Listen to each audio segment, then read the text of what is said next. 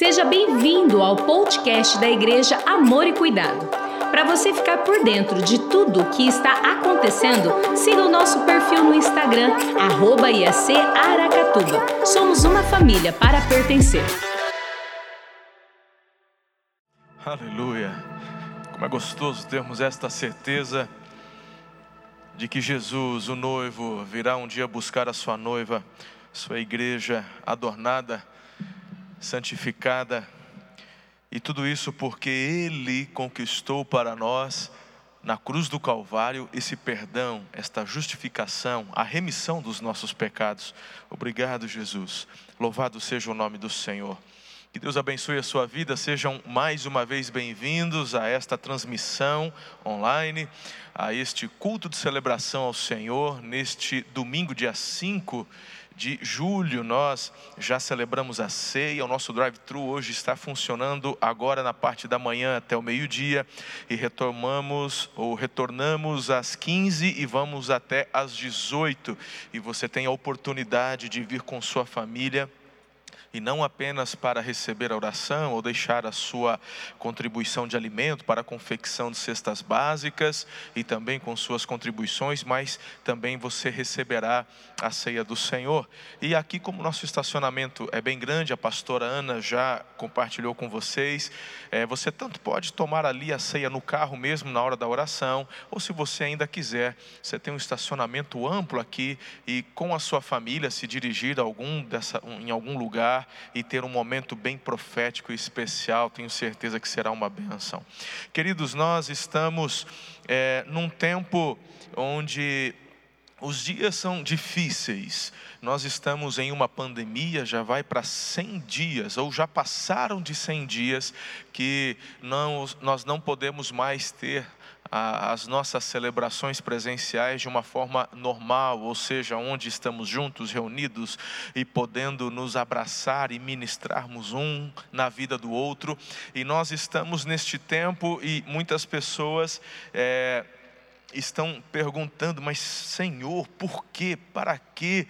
Como passar por estes momentos. Nós temos dados a vocês várias dicas, vários conselhos com relação à doença, quanto às vitaminas que você precisa tomar, com relação à atividade física, manter o seu corpo é, saudável, não é? Imunidade alta.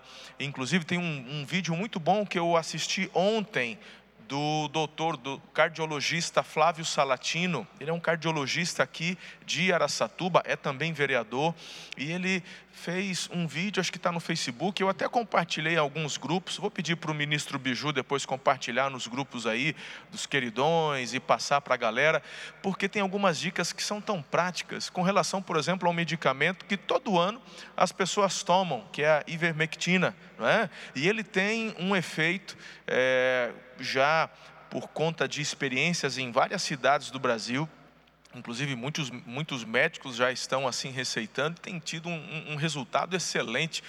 Meu irmão, deixa eu falar uma coisa: mal não vai fazer, não é?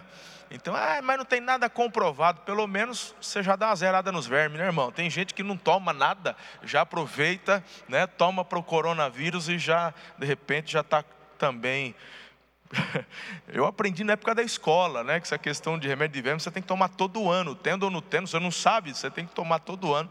É uma prática que eu já faço. Eu viajo muito, rodo o mundo inteiro, então já tem a época. Logo depois das férias, todo ano eu tomo. Lá em casa é assim.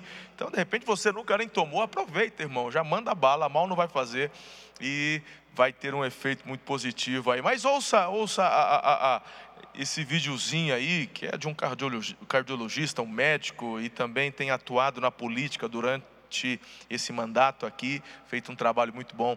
Eu tenho certeza que vai abençoar a sua vida. Bem, estes são conselhos práticos aí do cotidiano, mas é claro que a palavra de Deus, ela sempre vai ter, deixar e nos trazer conselhos que são fundamentais, conselhos espirituais, conselhos que vão agregar e ajudar você a passar por momentos difíceis. Por isso que este é o tema desta manhã, conselhos para dias difíceis. Quero ler com você o texto que encontra-se na carta de Paulo aos crentes de Filipos, Filipenses capítulo 2, os 11 primeiros versículos que dizem: Se por estarmos em Cristo nós também, nós temos Vou recomeçar, perdão.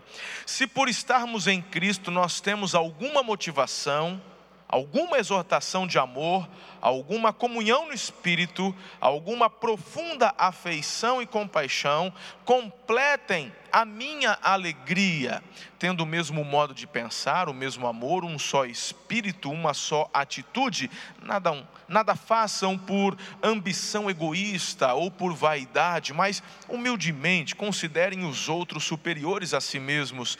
Cada um cuide não somente dos seus interesses, mas também dos interesses dos outros. Seja atitude de vocês a mesma de Cristo Jesus que, embora sendo Deus, não considerou que o ser igual a Deus era algo que devia apegar-se, mas esvaziou-se a si mesmo, virando, vindo a ser servo, tornando-se semelhante aos homens.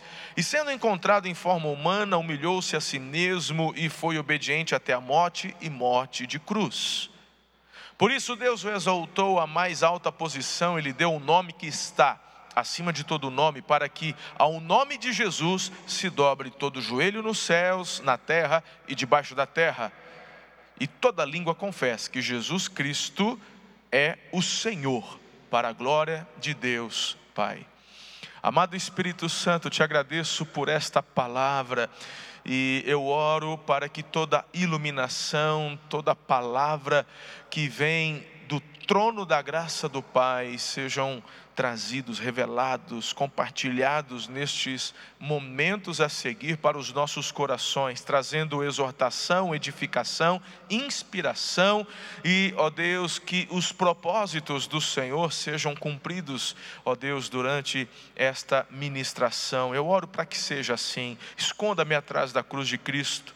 Importa que só Jesus cresça e que eu diminua. Faço com fé essa oração no nome forte de Jesus. Amém. Preste atenção comigo em algumas questões importantes. Filipos era uma pequena colônia romana na província da Macedônia, nordeste ali da Grécia.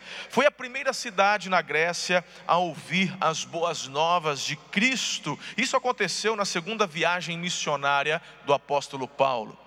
Agora, duas perguntas: como que podemos viver como cristãos num mundo não cristão? Que atitude devemos ter quando as pessoas ao redor são hostis à nossa fé? E quando eu olho hoje para a nossa realidade, isso, meus irmãos, é impressionante como que tem se aflorado, como que as pessoas parecem que se ofendem com a nossa fé. Sabe, vemos manifestações nas mídias, nas redes sociais, e ah, olhamos, por exemplo, para a mídia no Brasil, e, e, e, eles dão ouvidos a manifestações, a pessoas que invadem igrejas, quebram relíquias de igrejas, me refiro aqui à igreja católica, e muitas vezes estas mesmas mídias olham para esse tipo de atitude e dizem: manifestação, é, pró é em prol da democracia, é, é, livre expressão, mas quando alguém cristão, que é conservador, ele levanta a sua bandeira dizendo sobre a importância de preservarmos esse, esses princípios conservadores que recebemos da palavra de Deus, aí é ofensivo.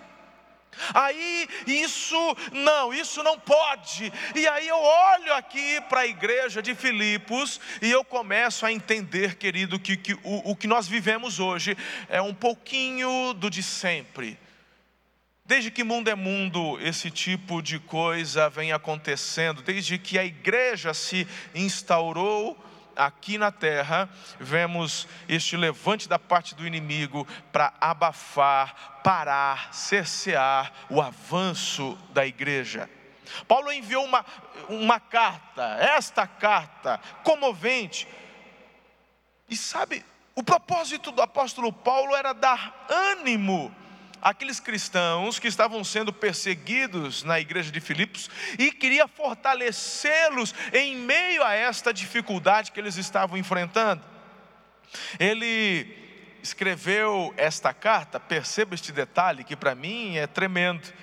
enquanto estava preso. Sim, o apóstolo Paulo estava preso, ele próprio sofrendo por causa da sua fé, mas escreveu com alegria e mostrou que o cristão ele pode e deve ser fervoroso na caminhada com Cristo, independente das circunstâncias que o rodeiam. A gente nota um apelo quádruplo aqui do apóstolo, e este apelo já aparece no versículo 1, é, é, é, o apelo da exortação em Cristo, da consolação, do amor, da comunhão no Espírito e a profunda afeição e compaixão. Em meio a tudo isso, queridos, Paulo instrui a igreja a como passar por esses dias difíceis sem esfriar na fé. E é incrível como nós temos ouvido tantas pessoas falarem acerca disso. Quanta gente esfriando, quanta gente desanimando, pois a palavra de Deus nessa manhã, você pode depois enviar esta palavra, este link a seus discípulos, a suas células, a pessoas que você ama e que você tem percebido algum tipo de esfriamento, e eles, eu tenho certeza, em nome de Jesus, terão sua fé fortalecida para a glória de Deus.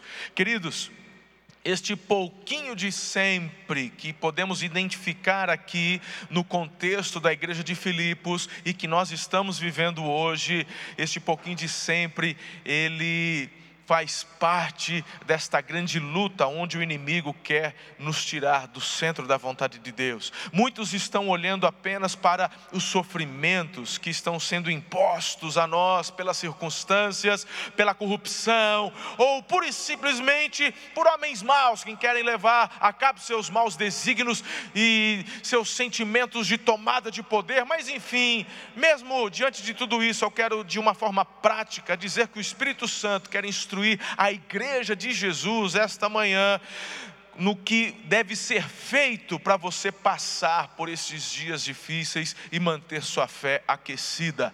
Amém? Nós já oramos, já estamos preparado, é, preparados. Este pano de fundo já foi compartilhado com vocês. Então, de uma forma prática, anote o que eu quero lhe passar. Quais são estes conselhos? O primeiro deles já encontra-se no versículo 2 Escreva aí, anote, unidade de pensamento. O apóstolo ele começa dizendo: igreja, eu sei qual é a dificuldade, eu estou preso, eu sei, eu sei o que é sofrer por amor do Evangelho, eu sei o que é ser perseguido, mas eu faço um apelo à igreja, tendo o mesmo modo de pensar. Vamos deixar algo claro aqui, nós temos liberdade de escolha dada por Deus. Você faz o que você quiser, meu irmão. A Bíblia diz que nem tudo convém, mas você é livre. Agora, uma vez que você e eu exercemos este direito que Deus nos deu de escolha, e neste nosso direito nós escolhemos Jesus, escolhemos nos entregar a Jesus, escolhemos ser discípulos de Jesus, você precisa entender que a partir deste momento, você precisa andar como ele andou. Então, quando Paulo diz o mesmo modo de pensar, não é que Deus quer um monte de robozinho, Deus está dizendo no seu direito de livre escolha, você escolheu ser meu filho, você escolheu dar sua vida a mim, então eu faço um apelo agora a vocês. O primeiro conselho para você passar por dias difíceis e manter sua fé aquecida é mantermos o mesmo pensamento. Veja o que Paulo também escreve, só que a igreja de Corinto, no capítulo 2 da primeira carta, verso 16. Quem conheceu a mente do Senhor para que possa instruí-lo? Aí ele diz: Nós, porém, temos a mente de Cristo. Eu quero dizer, igreja, que há poder nessa unidade. Por isso que Satanás investe tanto em discórdias. Por isso que Satanás investe tanto em divisão, em facção porque ele sabe que uma casa dividida não subsiste. O apóstolo Paulo vem e diz para você o mesmo modo de pensar, Por que, que o inimigo tem investido tanto na mentalidade dos nossos jovens? Por que, que nas faculdades federais, estaduais e porque também não em muitas particulares há um investimento tão forte em mudar a mente da juventude, porque quando não pensamos juntos, não pensamos iguais, há discórdia, rachadura, divisão, e aí, meu irmão, se não tem o alicerce, vai ruir. Esse conselho não é só para você que vive aqui na igreja, que faz parte, que é membro da igreja Amor e Cuidado. Esse conselho é para as famílias. Como é que pode um lar subsistir se o marido e a mulher não têm o mesmo coração e o mesmo pensamento? Como é que pode você viver e experimentar uma alegria no lar se os filhos não pensam com os pais e os pais não pensam com os filhos? Uma disputa onde cada um quer provar que tem a razão. Meu irmão, pensa numa coisa horrenda: é discutir com gente que acha que é dono da razão. É você conversar com alguém que ele te despreza pela sua opinião, porque ele diz: você é tolo, você não sabe nada, eu sei tudo. Eu tenho, meu irmão, aversão a esse tipo de gente. Por isso que eu detesto, por exemplo, discutir teologia. Muita gente já tentou vir discutir teologia comigo. Eu falo, fica aqui conversando com a minha mão. Eu tenho mais o que fazer do que tentar, sabe, ilustrar o ego daquele que se acha o mestrão, o que sabe tudo, que é o Senhor da razão. Fala aqui com a minha mão. Eu tenho mais o que fazer. Mas eu gosto de conversar com pessoas que tem suas opiniões e que pode sentar à mesa, compartilhar ideias e de repente ter um posicionamento contrário ao meu, mas que aceita também o meu, porque temos uma base e assim em unidade nós prosseguimos, continuamos. Não foram poucas as vezes onde eu abri mão de alguns posicionamentos pessoais para poderem andar, andar em unidade com um pastor, com um discipulador, com um conselho Mas pessoas têm sido energizadas por Satanás, turbinadas no seu orgulho, para que acreditem que a sua forma de pensar é a única possível. E é por isso que nós temos os extremismos. Eu condeno tanto o extremista de esquerda quanto o extremista de direita. Os dois, os dois são nocivos. Os dois são nocivos. É, o certo é o centrão. Não, meu irmão, não estou falando que o certo é o centrão. A minha visão é uma visão conservadora. A minha visão é uma visão de direita, mas eu não sou extremista. Porque os extremos faz com que você se torne surdo e o nosso objetivo aqui é vivermos uma vida abundante.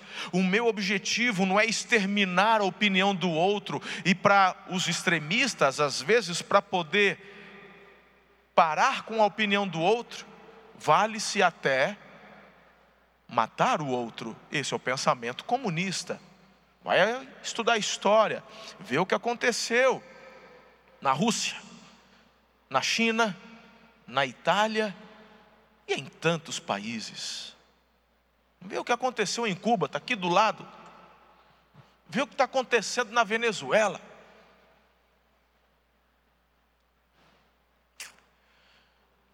Mesma unidade de pensamento, ou unidade de pensamento, é o primeiro conselho para você, meu irmão, enfrentar dias difíceis.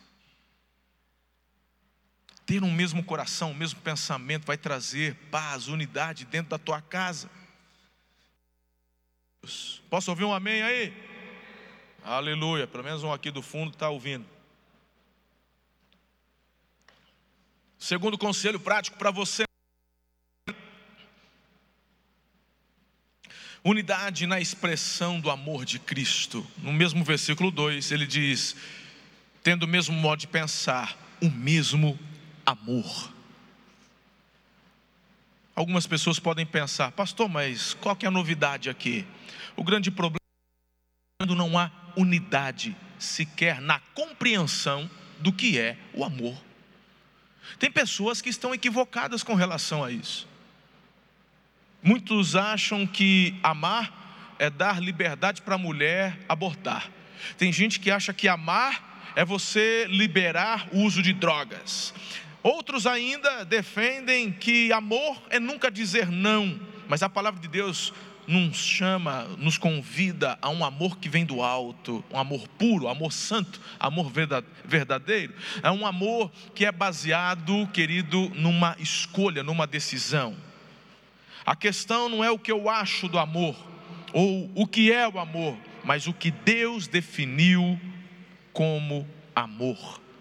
E cabe à igreja, uma vez que tem a unidade de pensamento com Cristo, se é Ele quem define o que é o amor, eu tenho que ter também a mesma unidade na expressão desse amor. Eu acho tão lindo. A nossa igreja, por exemplo, tem como hábito várias campanhas de expressão deste amor de Jesus. Temos uma camiseta que nós confeccionamos e todas as nossas extensões também têm. Existe amor em Araçatuba. E aonde está a Igreja Amor e Cuidado, eles colocam lá. Existe amor em Adamantina, Promissão, Penápolis e todas elas aí. Eu duro que se eu não falo o nome de todas, aí depois eles ficam com ciúme, mas todas, todas elas aí, tá bom? Existe amor. E aí, queridos, é impressionante. Eu me lembro que hoje os agendamentos da, na área da saúde é tudo feito online, mas quando começamos os atos de amor, não eram. As pessoas tinham que pegar filas e elas chegavam de madrugada, às três horas da manhã, ali num posto de saúde aqui em Aracatuba, e nós começamos então, a, na semana, a levar o café da manhã para aquele pessoal que estava na fila, e nós levávamos chá, café, levávamos leite com Todd ou com Nescau, aí vai da sua, do seu gosto, eu nem lembro o que, que eles usavam na época. Levávamos pãozinho francês com manteiga, uau! E chegávamos ali para o pessoal que estava na fila, já nós chegávamos por volta das sete da manhã, seis da manhã, eles estavam, muitos deles, desde as três, das quatro, para conseguir o agendamento. E aí eu me lembro da primeira vez, pastor Wagner, junto, a, que pastorei a nossa ação social, e nós chegamos e sabe qual foi a primeira reação das pessoas? Ela falou: não, não, não, obrigado, porque elas achavam que nós estávamos vendendo. Aí quando falávamos que era de graça, elas ainda meio assim, com um pouco de vergonha, sem saber, pegavam. E aí eles começavam a falar assim: é, fala quem que é o vereador para a gente votar nele.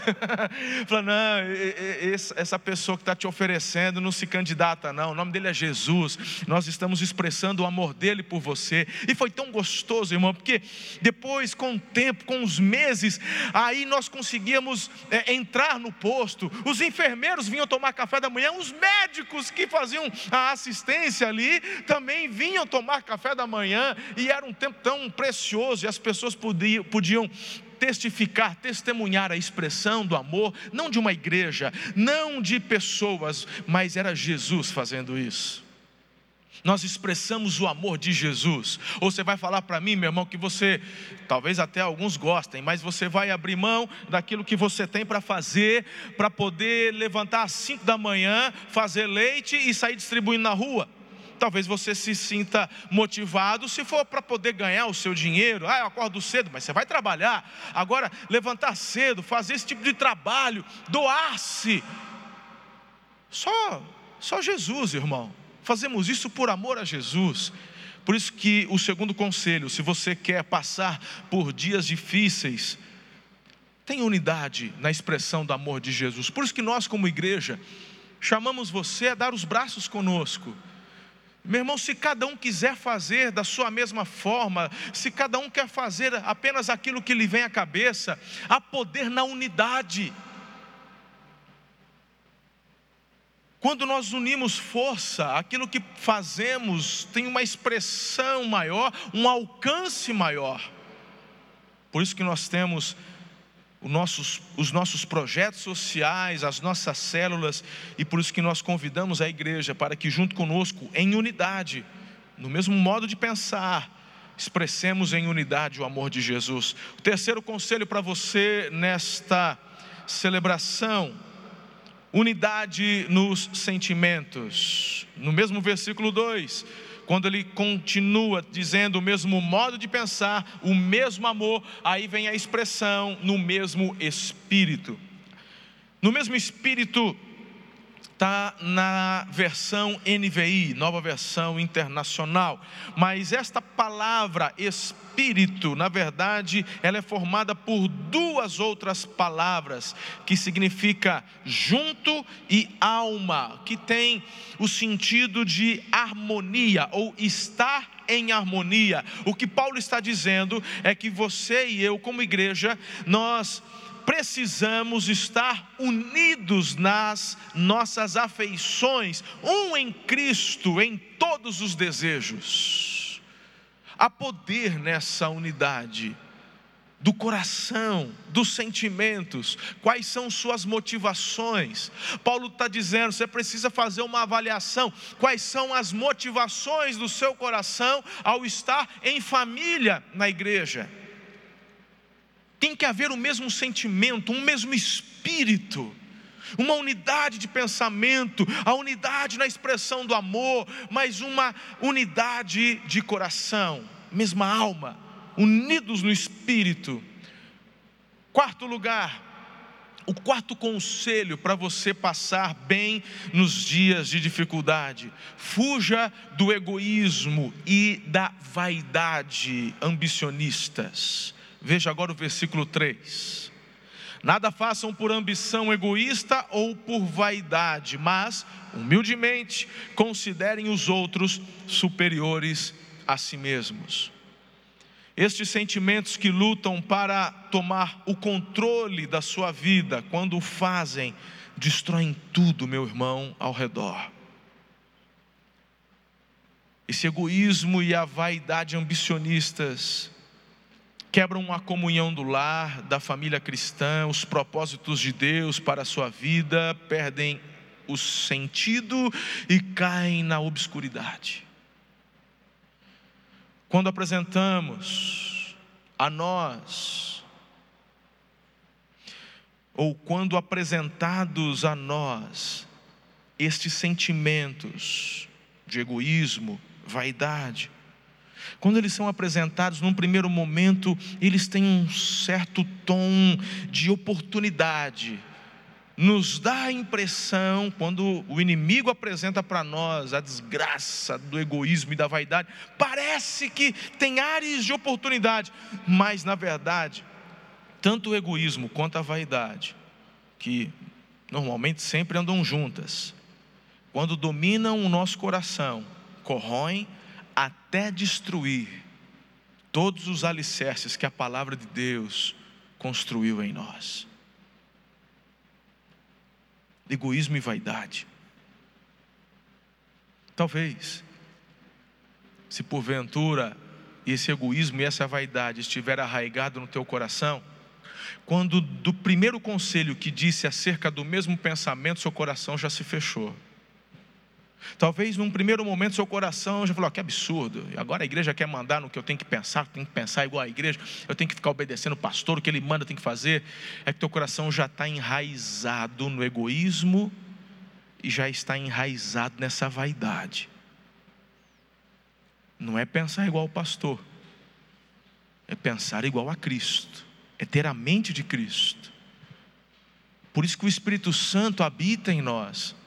Por isso que quem nos direciona é o Espírito Santo. Temos a palavra de Deus, mas quem nos leva a compreender a palavra, quem nos leva a receber a vida da palavra, é o Espírito Santo. É Ele quem nos faz identificar e colocarmos assim em prática as verdades contidas neste livro. Que o Senhor nos ajude a combatermos, queridos, o egoísmo, a vaidade. Nesse, nos tempos difíceis, o egoísmo faz eu olhar apenas para mim e esquecer de quem está do lado. Em tempos de dificuldade, o egoísmo faz você se fechar faz você parar de olhar para a necessidade do outro. Você esquece do reino. Quando tudo está bem, você está comprometido com o avanço do reino. Você era fiel com o seu dízimo, com a sua oferta, inclusive. Mas quando chegou a dificuldade, a primeira coisa que você faz, falou: Opa, eu não sei como é que vai ficar. Então é melhor eu reter, vou segurar, vou garantir. É porque o egoísmo é quem domina teu coração e a tua vaidade. É forte. Mas se você quer passar pelos dias difíceis, então, em nome de Jesus, seja o egoísmo e a vaidade destronados do seu coração nesse dia. Último conselho que eu tenho para você nessa manhã. Ali no versículo 4, eu gosto dessa parte. Diz assim: Cuide de você. Aliás, o quinto conselho é: cuide de você primeiro e em seguida do seu próximo. Agora sim o versículo. Cada um cuide não somente dos seus interesses, mas também dos interesses dos outros. Eu gosto dessa expressão não somente. Queridos, Deus não está pedindo para você dar tudo e ficar sem nada. Deus não está falando para você andar com roupas rasgadas. Deus não está pedindo para você ter um ar de caridade. Deus está falando, cuide de você mesmo, cuide da sua família, mas, ah, eu amo quando Deus coloca alguns mas. Cuide também do seu próximo, cuide do reino. Atos capítulo 20, versículo 35 diz: Em tudo o que fiz, mostrei-lhes que, mediante trabalho árduo, devemos ajudar os fracos lembrando as palavras do próprio Senhor Jesus, que disse: a maior felicidade em dar do que receber. Querido, se tem algo que vai trazer felicidade, paz e abundância, prosperidade na sua vida, é você ajudar o próximo, é investir no reino de Deus. A igreja de Filipos, ela entende, ela coloca em prática tais conselhos, tanto que a gente vê Paulo posteriormente recebendo uma oferta que a igreja de Filipos havia dado, e ele recebeu essa oferta pelas mãos de Epafrodito. Cuide de você, mas também cuide do próximo. Dois erros que as pessoas cometem é, em primeiro lugar, não ajudar o próximo. Já falei isso no ponto, no conselho de número 4. Mas um outro, um, outro erro é muitas vezes as pessoas não cuidarem de si mesmas e apenas quererem cuidar do próximo, achando que através disso vão marcar pontos com Deus. Meu irmão, espera lá, vamos conversar, vem aqui. Do que adianta você ganhar o mundo inteiro e perder a alma? Tem muitas pessoas achando que elas precisam fazer para merecer algo de Deus. Você e eu não merecemos nada de Deus, Ele já nos deu por amor e por graça. Graça é um favor imerecido. Jesus veio, ele morreu, ressuscitou e pela fé nós recebemos tudo de graça, gratuitamente. As misericórdias do Senhor são as causas de não sermos consumidos, exterminados, e a palavra de Deus diz que estas misericórdias se renovam todos os dias. Então, quando eu vejo pessoas que começam a negligenciar a própria vida, a própria família, em nome da caridade da igreja, você está em erro é erro. Você primeiro cuida de você, você primeiro cuida da sua casa, e você então eleva os teus olhos ao Senhor, porque Ele te orientará a cuidar daqueles que estão ao seu redor, do qual a palavra denomina próximo. Quem é o teu próximo? Como é que você quer cuidar de ministérios? Como é que você quer liderar célula? Como é que você quer ajudar pessoas? Você quer acabar com a fome na África, mas você não cuida da esposa, cara. Você não cuida do marido. Você quer solucionar todos os problemas, você tem um ar de santidade, tem uma auréola sobre a sua cabeça, mas você, você quer, sabe, discutir sobre democracia, você levanta sua mãozinha cerrada, você vai às ruas, você, universitário, tá, mas você não honra teu pai e tua mãe. cuide do próximo depois que você cuidar de você. O teu primeiro próximo é aquele que mora na mesma casa. Quando eu vejo pessoas tão preocupadas com o outro, com os de fora, mas negligenciam a si mesmos e a própria casa, eu vejo que você está patinando no terceiro conselho. Na verdade, é um egoísmo e é uma vaidade. Lembra que eu disse que andam juntas? Não, mas eu estou cuidando do outro, como é que eu posso ser egoísta? É egoísta porque você está querendo, meu irmão, tapinhas nas costas. E o egoísmo tem várias formas de se apresentar. Uh, começa a jaca. Deus está dizendo que é para você cuidar de você. O conselho de Deus, pela boca do profeta Isaías ao rei Ezequias, é de, é, é, é foi o seguinte: põe tua casa em ordem. O Ezequias, irmão, nós conversamos sobre ele alguns dias atrás. Aliás, domingo passado, lembra que eu falei? Aí Deus disse: Você vai morrer, põe tua casa em ordem. Pensa num cara que estava botando a nação de Israel em alinhamento, mas Deus fala: do que adianta você botou a nação toda em alinhamento, mas a tua casa está numa desordem? Aí ele chora, Deus concede a ele mais 15 anos de vida. E ao invés de usar os 15 anos para botar a casa em ordem, ele simplesmente pensa em usufruir, vaidade, egoísmo. O que, que aconteceu? Ele gera um filho nesses 15 anos, que se tornou, meu irmão, o pior rei de toda a história de Israel, a ponto de se sujeitar a deuses pagãos, sacrificando o próprio filho em adoração, queimando ele. Se não me falha a memória, é o deus Moloque. Vamos cuidar do próximo. Mas o quinto conselho da palavra de Deus é: cuide de você, da sua família e cuide do próximo. É. Nós poderíamos passar horas aqui compartilhando conselhos para dias difíceis, mas eu quero me ater apenas a este exemplo de Paulo para aquela igreja naquele tempo de dificuldade. Não é só você, meu irmão, na história que está passando por dias difíceis. O que nós estamos passando é mais um pouquinho do de sempre. Vai dar tudo certo, está tudo bem com a minha alma. Mas se você colocar em prática os conselhos da palavra de Deus, eu tenho certeza, convicção, que vai ser tão extraordinário. Seja a atitude de vocês a mesma de Cristo Jesus. É assim que ele conclui os conselhos. Como é que eu posso ter o mesmo pensamento? Como é que eu posso ser liberto do meu egoísmo, da minha vaidade? Como é que como é que eu posso cuidar da minha casa, de mim mesmo? Como é que eu vou poder ajudar os outros? Como é que eu posso ter a mesma expressão do amor? Como é que eu posso? Como é que eu posso? Paulo diz, tendo a mesma atitude de Jesus. Olha para ele. Olha para ele. A igreja que é um em pensamento, amor e sentimento com Cristo será também abençoada, relevante e próspera. Pastor Fabrício, durante o momento dos dízimos, trouxe um versículo de Provérbios extraordinário.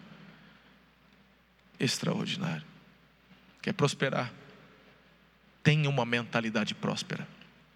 Não tem como você prosperar com uma mentalidade errada. Dias difíceis vêm para pessoas boas e para pessoas ruins. Mas quando obedecemos aos princípios da palavra, você vai superar. Ele é contigo. Ele é contigo. Eu quero orar por você. Nós estamos chegando à conclusão da nossa celebração aqui neste domingo. Teremos mais uma ao vivo às 18 horas. Mas esse é um tempo para você se posicionar diante de Deus. Quem sabe essa mensagem veio para você nesse momento onde você já estava identificando um esfriamento no teu coração. Muitas coisas que eu falei parece que se encaixaram.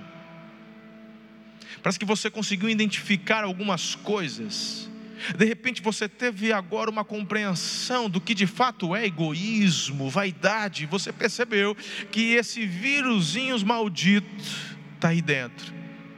Egoísmo, vaidade mata mais que coronavírus, Covid-19. Mata.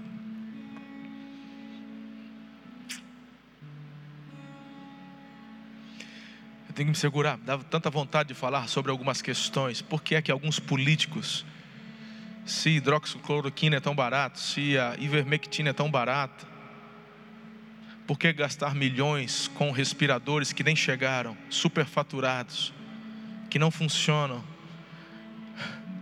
Por que não investir num remédio barato que dá solução, que dá resultado, como a gente está vendo em algumas cidades que estão adotando, talvez por, por egoísmo e vaidade. Que, que acontece quando egoísmo e vaidade controlam nossas decisões? A situação piora, o que era difícil fica pior. Mas se a gente ouve os conselhos de Deus e coloca em prática, tudo fica melhor. Faz isso. Eu quero deixar um apelo para você nessa manhã. Se você ainda não entregou sua vida a Jesus, faça isso agora. Eu não sei quantas pessoas nos acompanham agora neste momento online. Se você já conhece a Jesus ou não, se você recebeu o link de algum amigo e de repente você se viu apegado, prendido a esta mensagem, teu coração está ardendo, você quer passar por esses dias difíceis, você quer paz. Eu quero te dizer uma coisa: a Bíblia diz que Jesus é o príncipe da paz.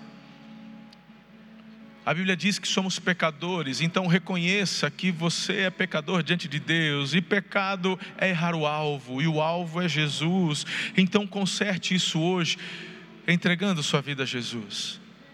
Reconheça que Ele é o Filho de Deus, que Ele veio a este mundo em carne, nasceu de uma virgem, morreu, mas ressuscitou ao terceiro dia, e Ele está à destra de Deus. Ele tem um nome que está acima de todo nome, Ele tem todo o poder e toda a autoridade. Então diga a Deus que você se arrepende dos seus pecados e que você então crê que Jesus é o filho dele e que o filho dele pagou o preço dos seus pecados. Faça isso agora em nome de Jesus. Experimente, irmão. Eu já te chamo pela fé de irmão. De irmão. Em Cristo você é meu irmão, você é minha irmã. Entregue-se a Jesus. Talvez você um dia já fez parte de uma igreja, foi até batizado, se tornou membro, seja dessa ou de alguma outra, e mas agora me assiste, me ouve. Eu estou te fazendo um apelo para você se reconciliar com Jesus e com a igreja de Jesus. Eu fui tão magoado em igreja, fui tão decepcionado com líderes, com pastores, eu sei, mas a pastora Ana ministrou que o verdadeiro amor nunca decepciona e o verdadeiro amor é expressado em Jesus de Nazaré. Pastores erram, falham, Igrejas erram, falham, Jesus jamais falhou, jamais falhará. Ele jamais vai te decepcionar. Reconcilie-se com Jesus. Ah, mas eu não quero ir para a igreja. Deixa eu te dizer algo. Igreja não salva ninguém. É Jesus quem salva. Mas a igreja não foi ideia de homens, foi ideia dele. Se você quer render-se a ele, o primeiro conselho é ter o mesmo pensamento que ele, e é o Espírito dele quem vai conduzir você a um corpo, mesmo sendo lugar de pessoas que erram, que falham, é o melhor lugar para você estar. Procure uma igreja família. Somos uma destas igrejas família aqui em Aracatuba ou na cidade onde você está. Se você quer vir conosco, você é mais que bem-vindo. Mas não ande sozinho, porque nós não fomos planejados para andarmos sozinhos, precisamos uns dos outros. Você é mais do que bem-vindo à família Amor e Cuidado.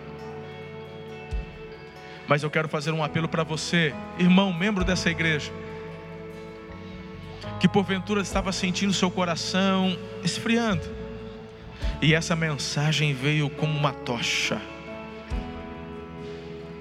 como um fogo que está incendiando seu peito.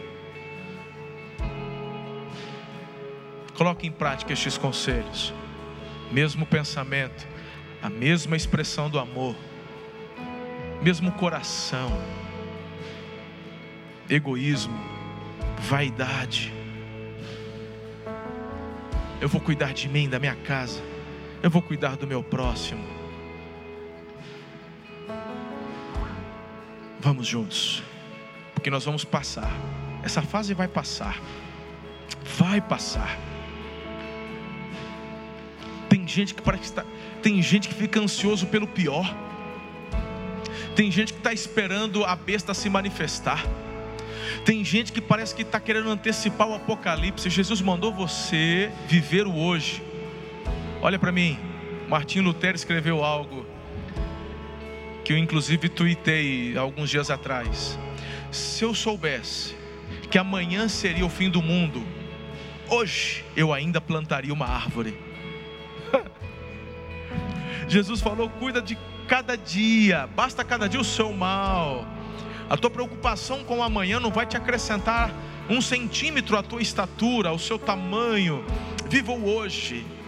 Então hoje, glorifique a Deus, honre a Deus, ame o seu próximo, a começar do teu cônjuge, a si mesmo, aos seus filhos, seus pais, a igreja, tua família, tua família cristã e aqueles que estão distantes.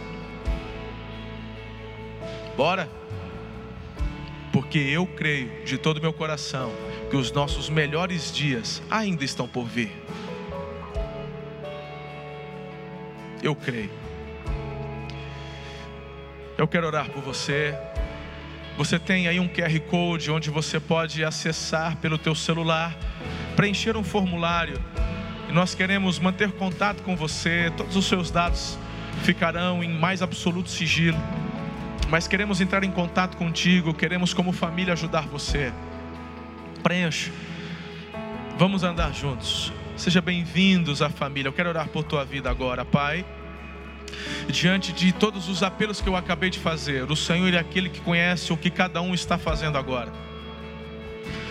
Aos que estão se convertendo, Senhor, eu te agradeço. Louvo o teu nome. Peço que o Senhor escreva o nome deles no livro da vida e batize-os com teu Santo Espírito. Sejam eles prósperos, abundantes.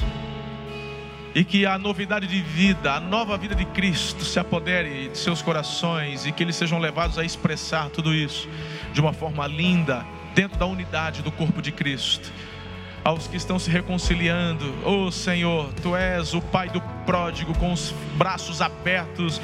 Pega essa pessoa e comece a rodá-la no ar, seja ele um homem, uma mulher, um jovem, um adolescente. Sintam-se eles amados, sejam, sejam eles, ó Deus, abençoados pelo Senhor. E ao teu corpo, a tua família aqui reunida, sejam seus corações aquecidos e que nesta unidade continuemos a compartilhar do Evangelho, continuemos a fazer com que o reino se avance, se alargue as tendas. Eu abençoo a vida deles, eu abençoo, Senhor, suas casas, suas famílias, suas saúdes, seus empregos, seus trabalhos, seus, sejam eles sustentados pelo Senhor. Repreendo o devorador Repreendo tudo aquilo, ó Deus, da parte do inferno que porventura se levante para tentar matar, roubar ou destruir. Sejam frustrados, sejam os inimigos do Senhor, surdos, cegos, mudos e confundidos. É uma palavra de ordem, comando que eu dou no nome poderoso de Jesus de Nazaré. E que o amor de Deus, o Pai, a graça maravilhosa de Jesus, o Filho, as doces e ricas consolações do Santo Espírito, assim como a sua íntima amizade, sejam multiplicadas sobre as nossas vidas hoje e para sempre. Amém. Deus abençoe a sua vida, sua casa, sua família, em nome de Jesus. beijo no seu coração. Não esquece que eu amo vocês. Fiquem na paz do Senhor. Você pode ouvir mais podcasts como este nesta plataforma. Até o próximo.